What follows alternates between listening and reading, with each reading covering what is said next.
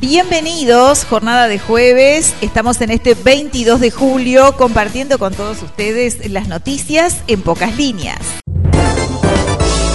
Hoy, 22 de julio, estamos transmitiendo en el Día Mundial del Cerebro. Se celebra desde el año 2014, proclamado por la Federación Mundial de Neurología.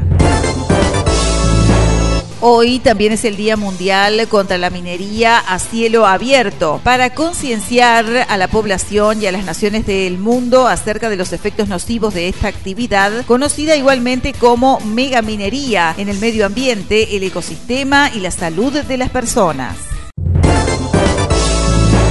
Te contamos cómo marcha la pandemia, los datos de la jornada de ayer, nueve fallecidos, 238 contagios nuevos, 3.495 enfermos y 96 internados en CTI. Los datos divulgados por el SINAE indican que se validaron 8.112 test, detectándose 238 contagios nuevos y hubo nueve fallecimientos, con lo que el total de decesos desde que se desató la pandemia llega a los 5.905. Los pacientes que cursan la enfermedad son 3.495, de ellos 96 están internados en CTI, la cifra más baja desde el 10 de marzo, cuando lo estaban 91 personas.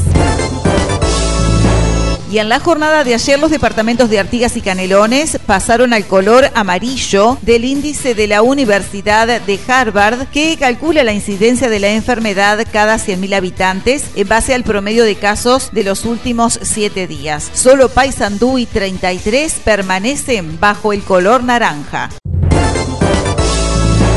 Uruguay instrumentará un pasaporte sanitario que estará disponible a partir del mes que viene. El gobierno prepara una nueva aplicación que funcionará como pasaporte sanitario para que quienes ingresen al país, sean uruguayos o extranjeros, cuenten con toda la información necesaria para ingresar al país. Se trata de pasaporte.ui y su creación está a cargo de la Agencia de Gobierno Electrónico y Sociedad de la Información y del Conocimiento. El subsecretario de Turismo, Remo Monseglio, explicó que este pasaporte uruguayo será un medio más para controlar los requisitos establecidos por el gobierno para ingresar a Uruguay.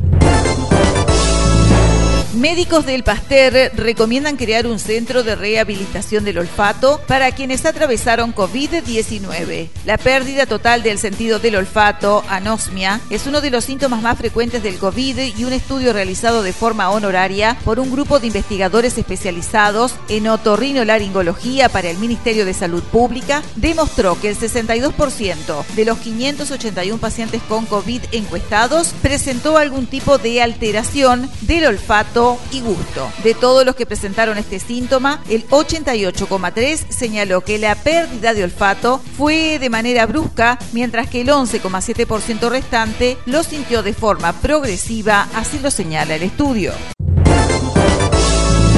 Coronavirus en el departamento de Colonia. En la jornada de ayer se detectaron siete nuevos casos, lo que suma a un total de 124 casos activos. De esos casos, 36 son de la ciudad de Carmelo, 12 de la ciudad de Nueva Palmira. En el departamento hay 13 pacientes internados con COVID-19, 5 pacientes en CTI privado, 5 pacientes en sala de ACE y 3 pacientes en sala de prestador privado. UNICEF lanzó una campaña sobre la visión de los adolescentes uruguayos. Adolescentes no están perdidos, busquemos la forma de encontrarnos. UNICEF realizó una investigación que arrojó que los adultos tienen una visión negativa de la adolescencia que empeora en aquellos adultos que tienen cerca a algún adolescente. Los adolescentes viven cambios físicos, psicológicos y sociales. Sin duda esta etapa está llena de desafíos. Se asumen nuevas responsabilidades y comienza la búsqueda de una identidad. Pero a su vez es un periodo lleno de oportunidades para adquirir nuevas habilidades y aprendizajes. Por todo esto, UNICEF lanzó la campaña Adolescentes para poder empatizar con ellos y a la vez brindar herramientas a padres, madres y cuidadores para que sepan qué esperar en esta etapa y tengan orientaciones para poder abordar las diferentes situaciones. El Hospital Artigas fue reconocido por el Rotary de Carmelo. El Club Rotary de Carmelo le entregó su distinción anual al equipo del Hospital Artigas por su alto profesionalismo demostrado durante esta pandemia del COVID-19. En ocasión de la entrega de la distinción, se recorrió la emergencia y el ex área COVID. Desde hace se agradeció en las redes oficiales de la institución con un muchas gracias Rotary Internacional por este mimo a nuestros funcionarios. Dallas.